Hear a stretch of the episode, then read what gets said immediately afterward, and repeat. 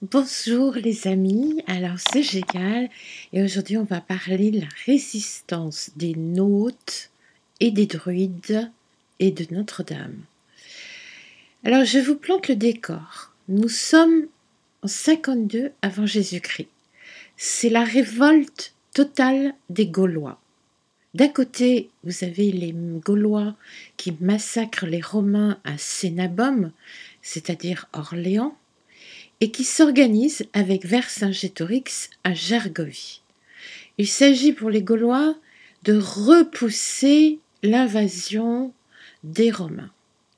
De l'autre, vous avez Jules César qui rentre en urgence en Gaule, après qu'il y était hein, déjà, et il sépare son armée en deux.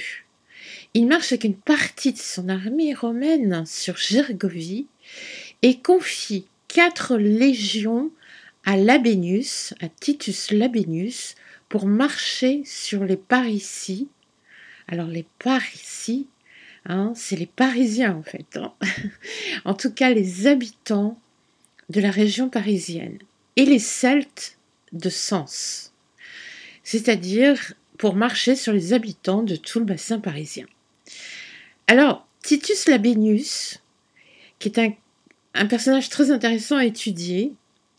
Il est né en 100 avant Jésus-Christ environ et il est mort à 45 avant Jésus-Christ. C'est un lieutenant de César au départ. Il faut dire que par la suite, il s'opposait à lui hein, très fortement. Et il était un brillant général, reconnu par tous, et même on disait qu'il était bien meilleur que César sur les champs de bataille. Alors, il revient à Sens. Sens, ça s'appelait Agendicum, pour aller attaquer Paris. Alors, pourquoi attaquer Paris Lutèce, par ici? Car les Romains visaient en fait à casser la résistance nationale bien plus qu'à s'assurer un passage pour la Seine. En effet, à l'époque, Lutèce n'avait pas une position aussi stratégique géographiquement parlant que cela. Il y avait des villes qui étaient plus importantes pour eux, comme Rouen par exemple. Ils visaient le sanctuaire des Parisis et de tous les Gaulois pour leur enlever la confiance en leur divinité séculaire et mater leur résistance et leur espoir. Vous voyez, les Romains il pensait à la force symbolique avant toute chose, à la force aussi euh, parfois réelle de certaines choses spirituelles. Donc, ils ont visé Paris, qui s'appelait euh, Lutèce, Parisis, le sanctuaire des Parisis en tout cas, et de tous les Gaulois, vraiment pour casser leur morale et leur espoir, leur, leur résistance. Paris était le symbole de la fierté gauloise, et c'était le centre de protection spirituelle de toute la Gaule par excellence. Paris, par ici, par ici, était le sanctuaire le plus respecté de tous les Celtes de l'époque. C'était le foyer naturel de la résistance à l'envahisseur. L'écrivain François Maspero précise que le culte d'Isis, comme on le voit, était très répandu en France, en particulier dans le bassin parisien. il, y avait partout des temples d'Isis, selon la terminologie occidentale, mais il serait plus exact de dire maison d'Isis, car ces dix temples étaient appelés en égyptien père ou par, lequel mot signifie exactement en égyptien ancien l'enclos qui entoure la maison.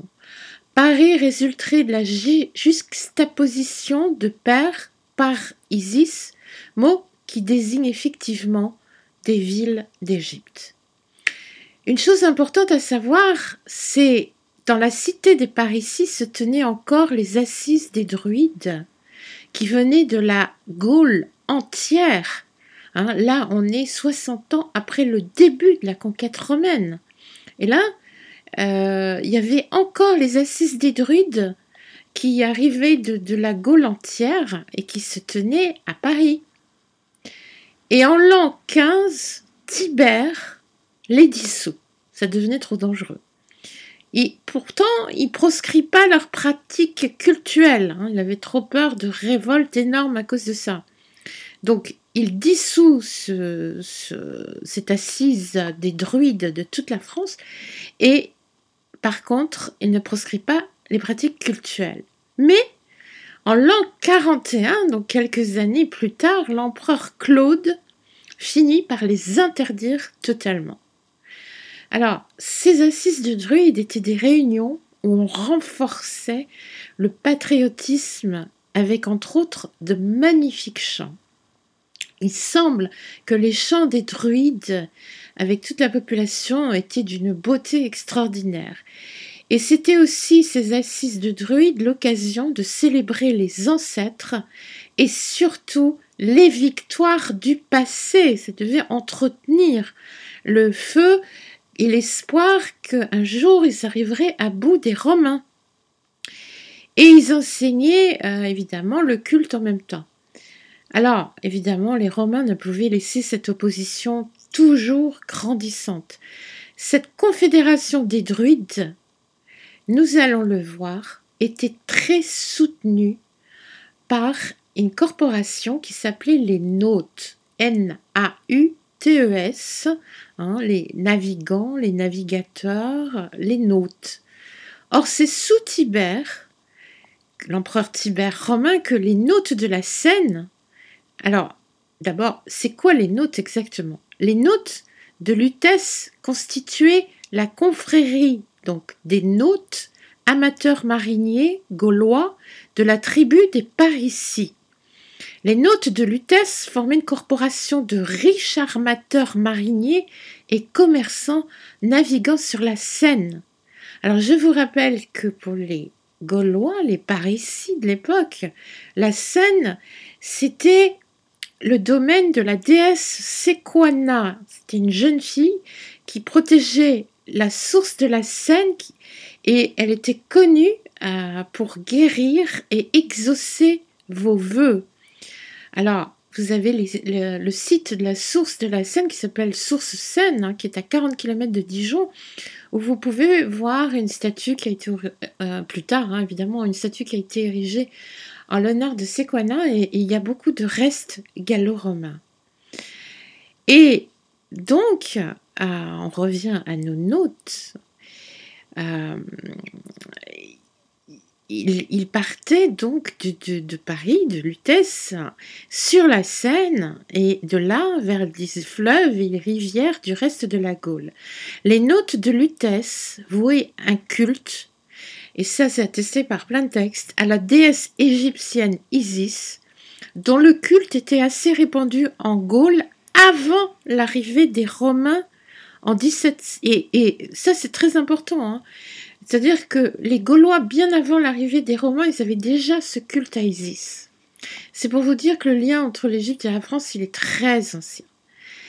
Alors, en 1705, l'urbaniste français de Lamarre dresse le plan de la ville de Paris et il mentionne les temples d'Isis en lieu et place de l'abbaye Saint-Germain-des-Prés et de la cathédrale de Notre-Dame de Paris. Or, les Nautes, ils prirent une décision. Ils ont décidé d'ériger un pilier, le pilier des Nautes, qui pour moi est une sorte d'obélisque parce que les morceaux de ce pilier, même s'ils sont carrés, euh, vont quand même en diminuant très légèrement, mais quand même. Et donc, ce pilier des notes, c'est une sorte de domphalos aussi, hein, pour marquer un centre très important. Cette colonne carrée dont les restes se trouvent, euh, d'ailleurs aujourd'hui vous pouvez aller voir les restes à l'hôtel de Cluny, ce pilier figurez-vous, il a été retrouvé en morceaux, mais alors en grands morceaux bien alignés, bien debout, sous l'hôtel de Notre-Dame de Paris en 1711. Alors ils n'étaient pas du tout abîmés, ils étaient positionnés, ces morceaux, l'un à côté de l'autre, parce que ce, ce pilier faisait euh, environ 4 ou 5 morceaux, je ne sais plus. Et les morceaux étaient alignés vraiment côte à côte, euh, parfaitement, sous l'hôtel, de Notre-Dame de Paris. Alors, euh, comment on le sait C'est parce que en 1711, à l'occasion des fouilles entreprises pour la réalisation du vœu de Louis XIII, alors qu'est-ce que c'était que le vœu de Louis XIII Il voulait alors, ce vœu a été consacré le 10 février 1638.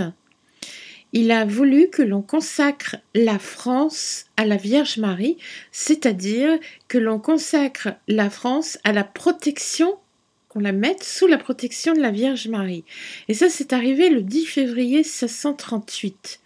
Le roi promet d'élever un nouveau maître-autel dans la cathédrale Notre-Dame de Paris et évidemment, ce n'est pas pour rien.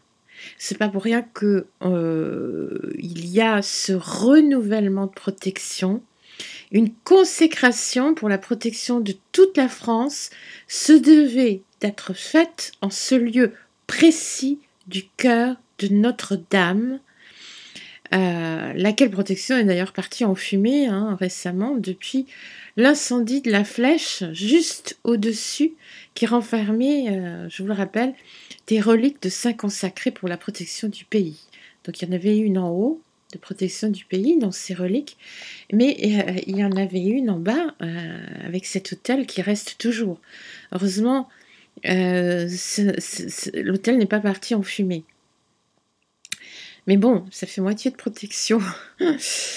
Et donc, euh, c'est pas pour rien que euh, les souverains, les chefs gaulois, les chefs de toutes sortes ont toujours pris extrêmement attention à Notre-Dame, à la terre de Notre-Dame, euh, au lieu de l'autel, hein, surtout.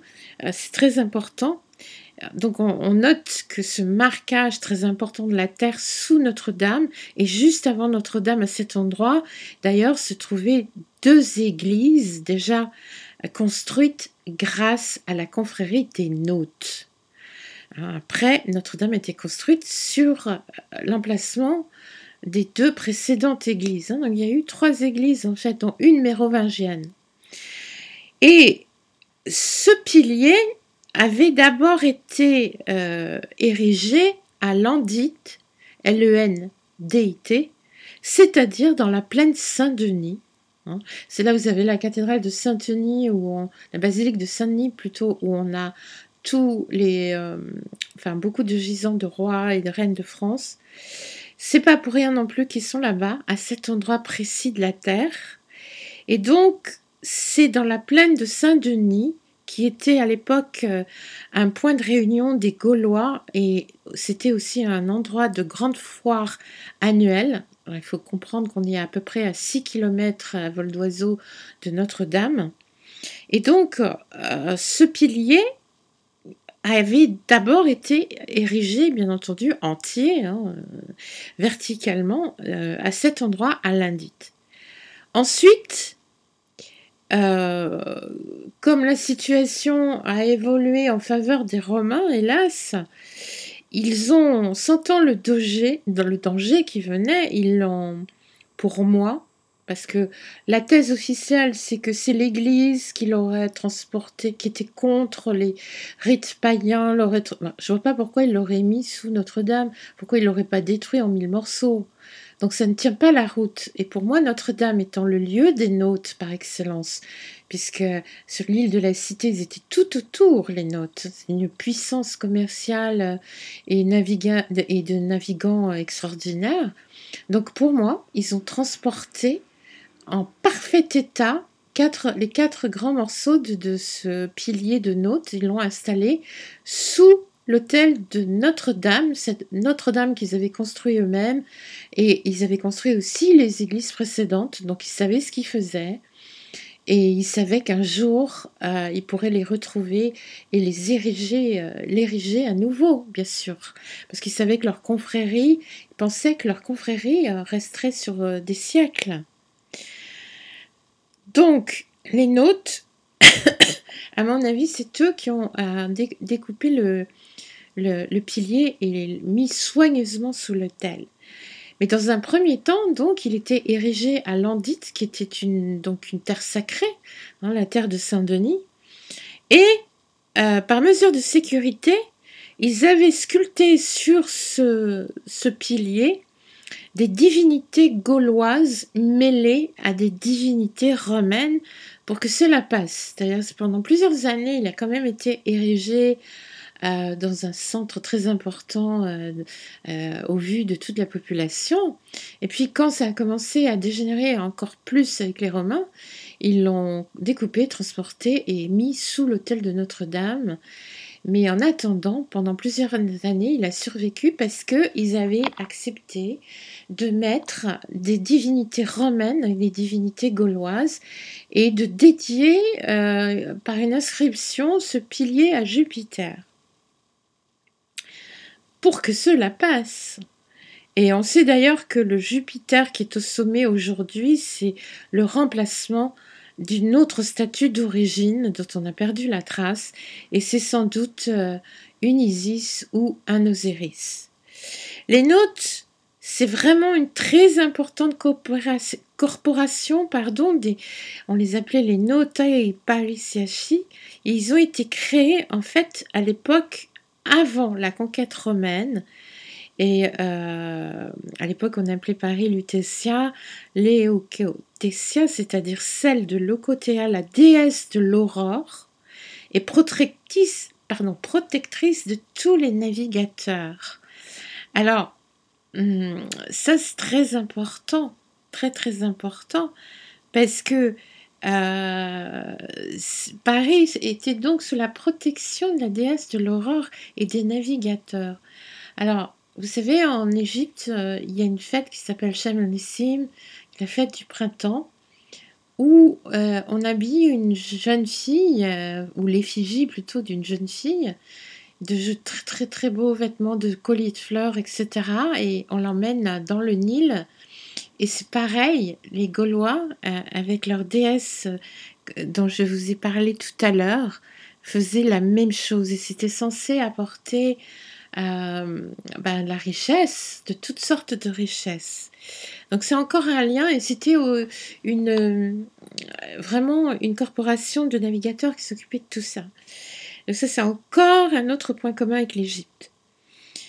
Et euh, donc il faut vraiment vous rappeler que les Romains ont rencontré une opposition plus que farouche, plus que n'importe où dans le bassin parisien et le nord, à cause de cette confrérie de nautes gaulois. Voilà les amis, et je voulais simplement vous dire que ce podcast existera dans ma playlist podcast aussi sur YouTube, mais avec quelques images. Merci, à très bientôt.